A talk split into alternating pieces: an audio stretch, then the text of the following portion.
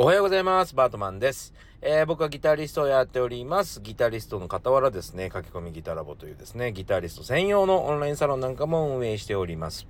えー、皆さんのご覧の画面の下の方ですね、えー、もしくはコメント欄のボタンを押していただけると、僕の各種 SNS、え、オンラインサロンの入り口などが、えチェックできると思うので、ぜひ見てみてください。さて、今日の本題はですね、えー、人様がやりたくないものにチャンスがあるっていう話をしたいと思います。はい、というわけでですね、えー、ちょっとあのご報告なんですけども、えー、4月22日にね、えっと、もう何度も言わせてもらってるんですけど、このラジオではですね、もう聞き飽きたっていう、もうこの4月22日って言ったらその後私言えますよっていう人ぐらい出てくるぐらい 何度も告知させてもらってますけども、えー、僕のですね、えー、福岡でのライブがあるんですよ。えー、そちらがですね、あの完売しました。ありがとうございます。ありがとうございます。というわけでですね、え今はもうあの、キャンセル待ちを、えー受け付けてるような感じでございます。え4月22日ですね、え僕の、え1日10分40歳からの早引き双方革命の、えー、書籍販売イベントということでですね、ライブを行いますと。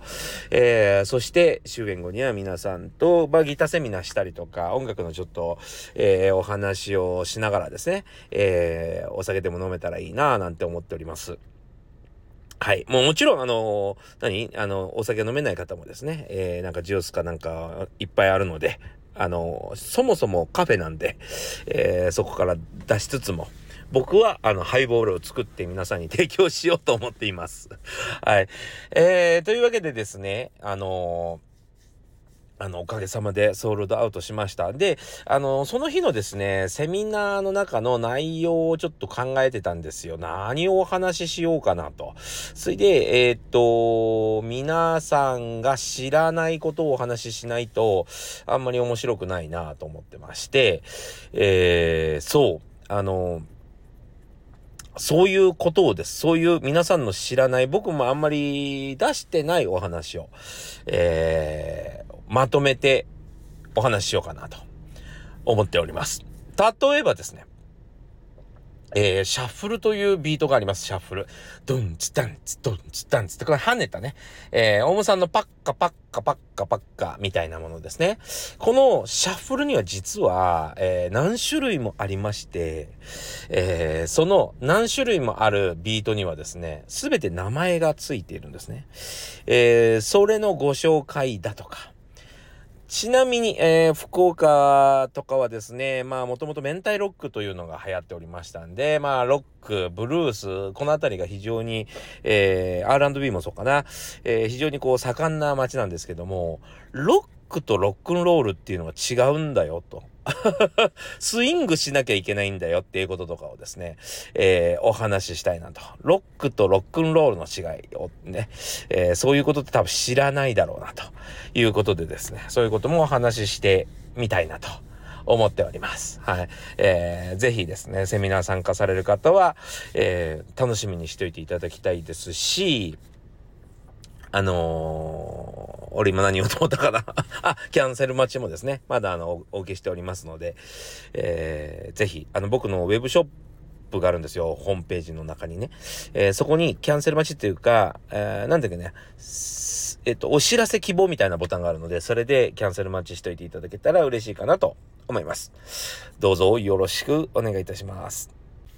えー、というわけでですね、えー、ここからはちょっと、まあ本当に普通に最近の出来事というか近況をね、えー、お話ししたいなと思ってますが、えー、昨日じゃないな、昨々日、あの、おとといぐらいの夜の話ですけども、あの、久しぶりにですね、えー、夜飲みに行ったんですね。カラオケしに行ったんですよ。で、えっと、僕が今教えているカラオケ、カラオケはしてないけど まあ歌とギターを教えてる方とですね、行ったんですね。で、やっぱしね、なんか、うーん、歌がなかなか上手くならないなっていうか、なってるんですよ。なってるんだけど、着物着物部分っていうね、例えば、あの、それは何かっていうとリズム感なんですけど、リズム感が良くなるとやっぱり上手くなる感じがするんですよね。そう、リズム感がやっぱり破綻してると、どんなにピッチがあっても歌があの破綻してるように聞こえるんですよ。なんで、リズム感を鍛えなきゃなーなんていうふうに思っておりましたし、リズム感っていうのがなかなか一番育たないんだよね 育つのが遅いっていうか時間かかるっていうか、そう、指って意外と、その、なんていうのか動作なので、えー、鍛えれば鍛えるほど、えー、まあ伸びていくわけですよ。まあどんな仕事でもですね、同じ動き、例えばなんか、右から左に荷物を動かすみたいなことをする、してると、まあ数日で大体慣れてきますよね。でもね、リズム感っていうのはどっかを動かすものでもないので、自分がやっている行動をリズムよく動かすってことなんで、まあこれはちょっとね、ハードルが結構高いんですよ。そう。でもこのハードルが高いリズム感っていうのをがっつり取得するとですね、やっぱり歌は圧倒的にうまく聞こえる。なんだったらピッチ外しててもいいから、リズム感がいいと、やっぱり、えー、歌は素晴らしく聞こえるんですね。だから、まあ、ちょっと、聞こない、えっと、その、一昨日もね、やっぱりあの、ちょっと無理かななんて思ったんです。思ったんですが、思ったんですが、なんとめちゃくちゃ、あの、リズム感良くなってて、びっくりしました。はい。よかった。これはですね、なんでリズム感が良くなったかっていうと、あの、ギターも一緒に教えてるからですね。ギターを、なんていうの、リズム感、リズムよくというかね、リズム感も鍛えながら、えー、ギターを弾く練習をしているので、その影響がですね、歌に乗り移ったってことですね。これはね、非常に重要な部分だなと、えー、いつも思います。うん。やっぱりあの、歌だけだとですね、要は自分でコントロールできないものを、えー、コントロールする、できるようにするのって難しくって、それをそのまま、下手なものを、えー、そのまま伸ばしていくとって難しくって、僕はね、外的要因の方外的要因がある方が伸びやすいと思ってるんですね。例えば、ギターでリズムを覚えて、そのいい作用が歌に乗るとかね。例えば、パーカッションやって、えー、そのリズム感が歌に反映するみたいな。ボーカルを下手なボーカルをトレーニングして、ボーカルでリズム感を直そうって一番難しいところですよ。そう。今うまく言えたかなちょっと言い方が難しいなと思いながら喋ってるんですけども。そう。だからね、あのー、ギターを、今すごくリズム厳しく言う、あの、言ってて、あの、絶対に音を外さないとかじゃなくて、リズムを外さないっていうことだけに集中して練習してくださいってやってたおかげだと思うんだけど、急にね、歌がリズム良くなっちゃって、走らなくなったんですよね、完全に。いやー、嬉しかったな、本当に。はい。まあ、ちょっと遊びでね、カラオケに行っただけだ、あの、酒飲むついでにね、カラオケやっただけなんだけど、こんなに上手くなってくれると楽しいよね。そうそう。うん、いや、よかったなと思ってます。はい。もうめちゃくちゃ上手くてみんなびっくりしてて。そう。でも、なんか、俺の、俺の方が多分一番びっくりしてたな。なんか、すごく上手くなった。これどのぐらい伸びたかわかるっていうね、周りに聞きたくなるぐらい、これだけ伸ばすの結構難しいんだよって 言いたくなるぐらい、むずあの、良かったですね。そう。やっぱり成長してくださるともう本当に、もう先生冥利につきますね、本当にね。はい。楽しかったなぁと思ってます。どんどんどんどんですね、すごい、えー、成長する生徒さんをですね、えー、どんどんどんどん育てていきたいなと思っておりますので、えー、今後も頑張っていきたいなと思ってます。何歳からでも早弾きはできる早弾きを諦めた大人ギターリストに夢を達成させた革命的な方法を詰め込んだ一冊がヤマハから発売。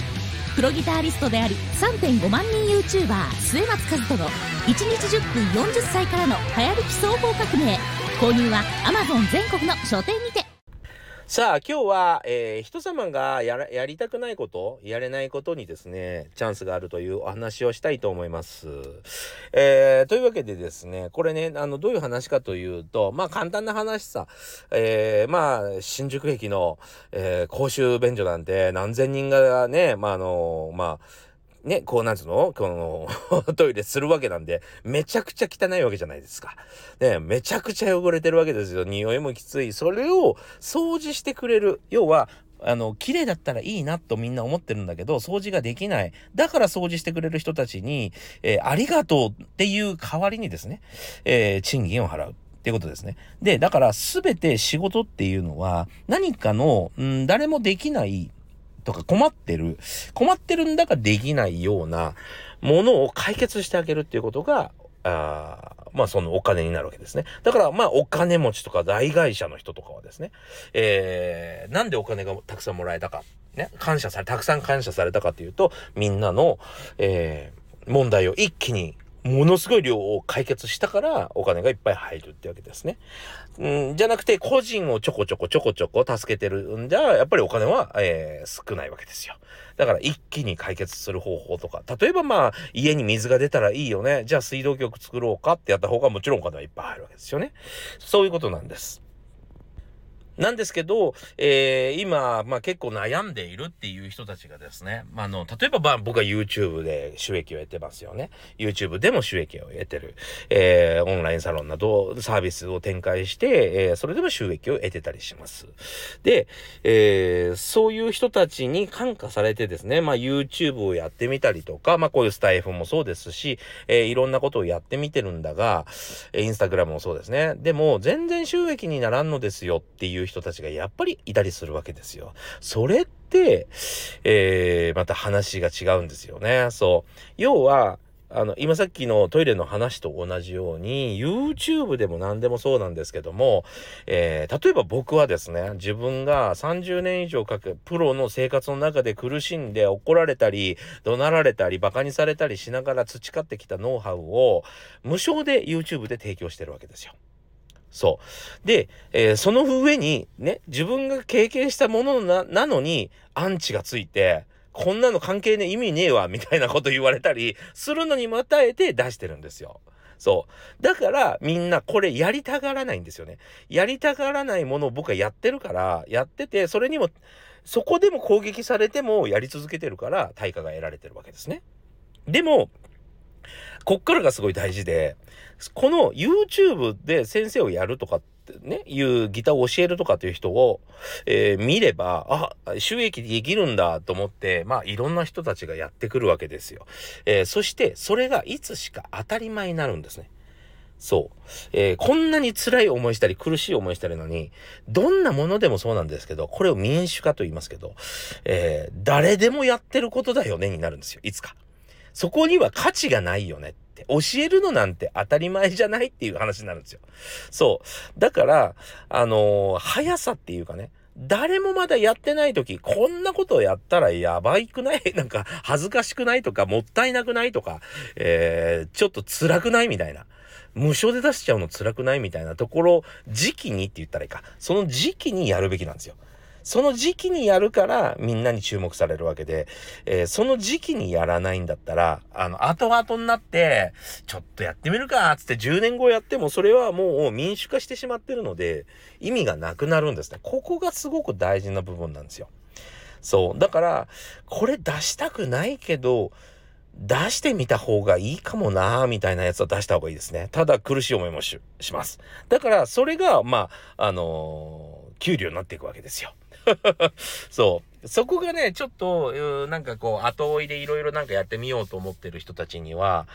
その、理解されてない部分だなとよく思いますね。そう。あの、誰もやってない時期で馬鹿にされそうだし、えっ、ー、と、それのことをまあ、あの参入障壁なんて言いますけど、こう、参加しにくいってことですね。なんか馬鹿にされそうだし、誰もやってないし、えー、恥ずかしいし、みたいなことを、の時期にやんないとダメなんですよね。そう。それにまた耐えられないから、そういうことを思いついても、そんなことやっても大、めちゃくちゃ失敗しちゃうかもしれないし、恥ずかしいかもしれないし、アンチに叩かれるかもしれないし、えー、いろいろ嫌だなってみんな思ってるから、そういう風な矢面に立たずに済む普通のお仕事をされてる方がいっぱいいるわけですよね。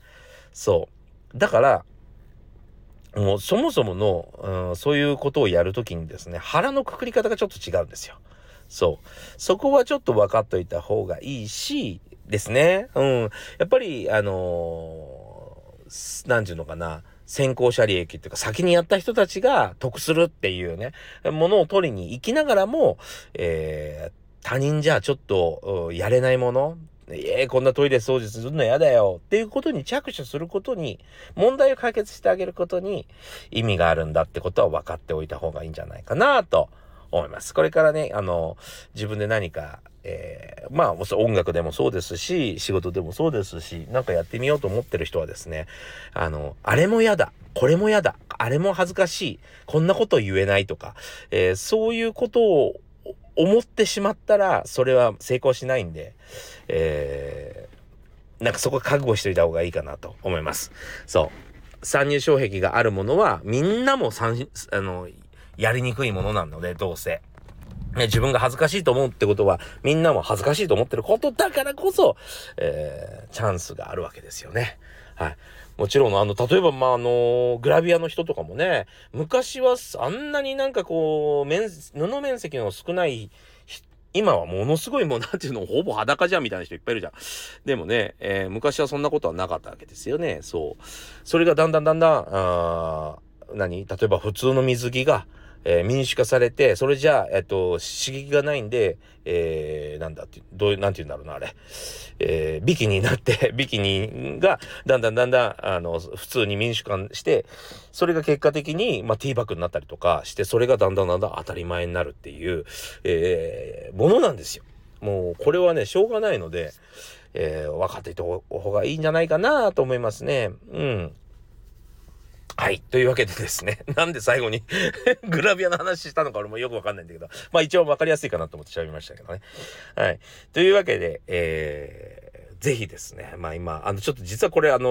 ー、サロンメンバーから相談された内容だったので、まあちょっとシェアしましたけども、まあこれやって悩んでる方結構いるかなと思うんですね。はい。とにかく誰かの、うーん、なんかこう、問題をですね、解決してあげる方法に、えー、向かっていけばいいんだよっていうことで、今日はお話を終わりたいと思います。というわけでご視聴ありがとうございました。えー、良い一、えっ、と、良い一日っていうか一週間にですね、今週良い一週間になるといいですね。はい。というわけで、えー、それでは、ありがとうございました。また。